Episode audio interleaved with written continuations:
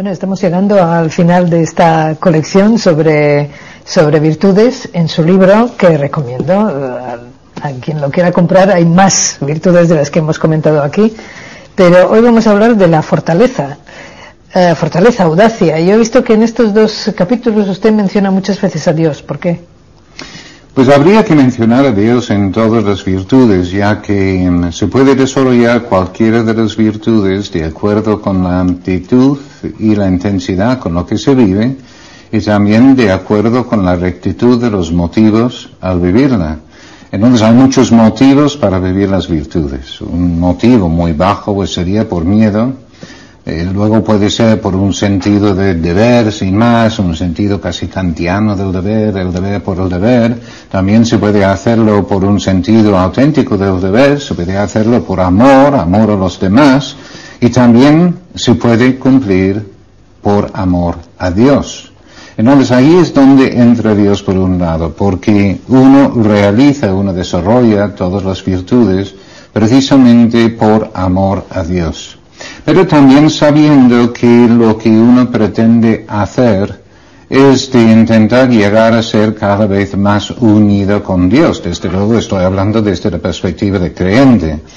Y si uno va desarrollando las virtudes para llegar a ser uno con Dios, es decir, santificarse en la vida, es necesario todas las virtudes. Hemos visto cómo la virtud de la prudencia es lo que permite encontrar el bien, el bien superior es Dios. De vivir el bien con los demás es la justicia. La fortaleza es lo que nos ayuda, en su sentido estricto, de defendernos de todas las dificultades que hay en el camino, pero también en otro sentido es lo que nos da el esfuerzo necesario para luego tirar hacia adelante en ese gran meta. Por algo es entonces en las condiciones para luego ser santo es de vivir las virtudes heroicamente. Entonces la fortaleza es como los brazos que llevan todas las demás virtudes. Conjuntamente con la prudencia, esto se podría decir. Mm. Pero ¿cuál es, su, ¿cuál es, su, definición que tiene usted ahí? Bueno, la fortaleza es bonito porque también se puede hablar de ello no con una definición, sino de otra manera, porque la fortaleza es esa virtud del caballero andante que por amor a su dama está dispuesto a correr cualquier riesgo.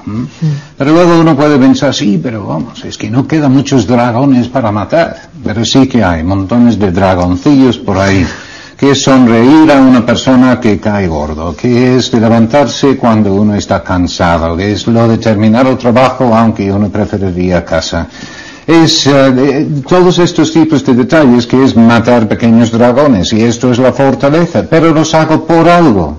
Y no los hago otra vez, como he dicho antes, pues por sentido de deber, por amor a los demás, o los hago por amor a Dios. Y ahí entramos en la fortaleza otra vez. Una definición de una persona con esta virtud desarrollada, es difícil decir en este caso con una persona fuerte, porque al hablar de fuerte, pues ya casi siempre pensamos en una persona que es físicamente fuerte. Y casi habría que utilizar la palabra valiente, pero también tiene este sentido también de soldado. Pero la persona con la virtud de la fortaleza desarrollada sería en situaciones ambientales perjudiciales a una mejora personal, resiste las influencias nocivas, soporta las molestias y se entrega con valentía en caso de poder influir positivamente para vencer las dificultades y para acometer empresas grandes. Bueno, ahí entonces vemos los dos aspectos de la fortaleza, que son acometer y resistir. Resistir las influencias negativas, perjudiciales para estos fines que tengo planteado en la vida, y luego acometer, acometer estas empresas grandes que es mi deber hacer para aprovechar todos mis talentos al máximo y de ayudar a los demás a hacer lo mismo. ¿Y dónde está el límite entre la fortaleza y la osadía? Bueno, la osadía pues ya está más, más relacionado con la audacia. De hecho, la audacia, precisamente por la confianza en Dios, lleva a personas a hacer mucho más que lo que una persona eh, no creyente haría por prudencia pero como confío en Dios me lanzo a hacer cosas que podrían representar para otros algo que sería eh, una ingenuidad o algo imprudente. A los hijos yo creo que hay que enseñarles a entusiasmarse con la vida. No poner metas tan bajas siempre, pues mira, así pues puedes tener mil pesetas, así te voy a llevar a lo que sea, así vas a triunfar en la vida. Como metas así de triunfo inmediato, de dinero, de consecuencias de este tipo, sino de entusiasmarse con la idea de vivir, que la vida es bella, la vida es maravillosa, que hay muchísimas cosas para hacer, para ayudar a los demás, para tirar por delante. Y esto se puede contagiar dentro de la familia de una manera espléndida.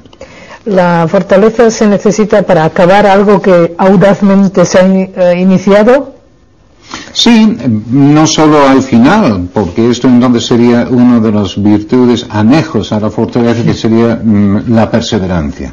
Pero la fortaleza es este, resistir las dificultades en el camino, porque ya tengo planteado algo que me interesa mucho, pero está distante, entonces pues, ya tengo la fortaleza para seguir presionando y tirando hacia adelante para ello.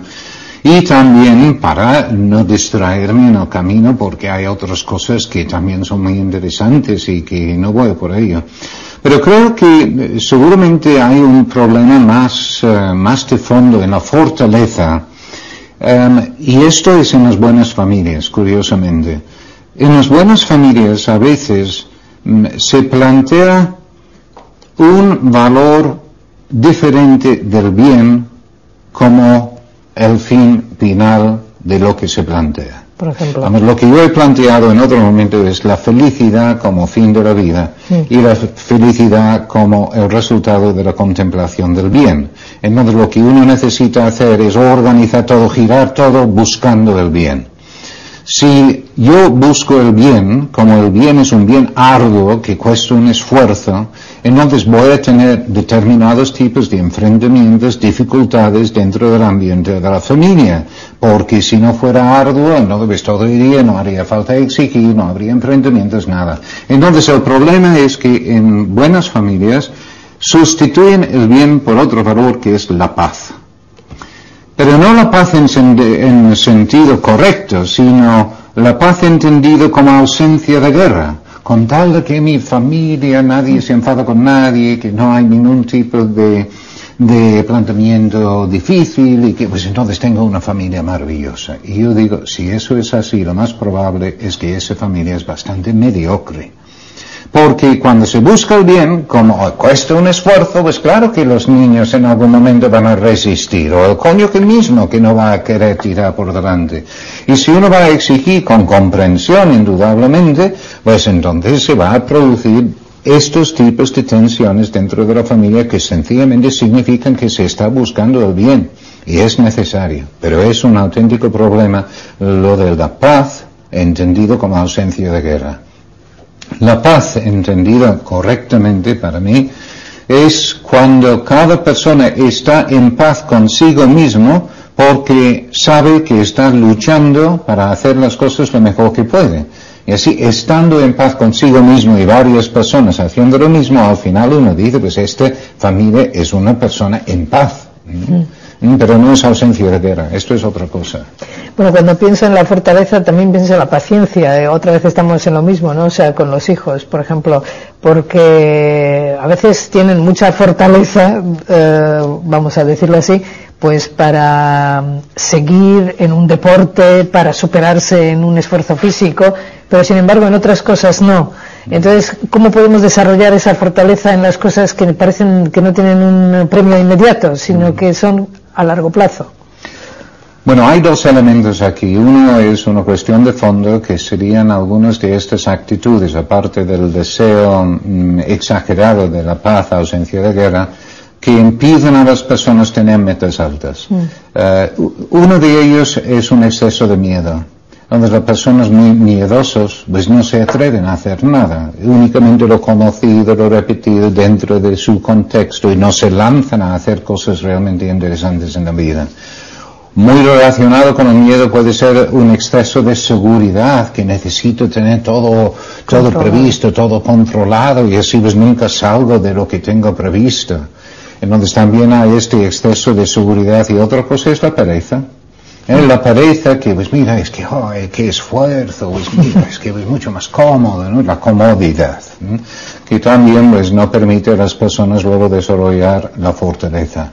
Si tenemos que combatir el miedo, combatir un exceso de seguridad, combatir la comodidad, con estas acciones, con el niño pequeño, con la fortaleza, por un lado será de ayudarle a desarrollar la fortaleza, la fortaleza en alcanzar unas determinadas metas que es posible alcanzar. Donde son cosas tan pequeñas como si se empieza a subir una montaña, pues alcanzar encima, si se, eh, si se va de viaje, que lo, primero que hacen es pedir agua, pues entonces que aguanten un poco, resistir.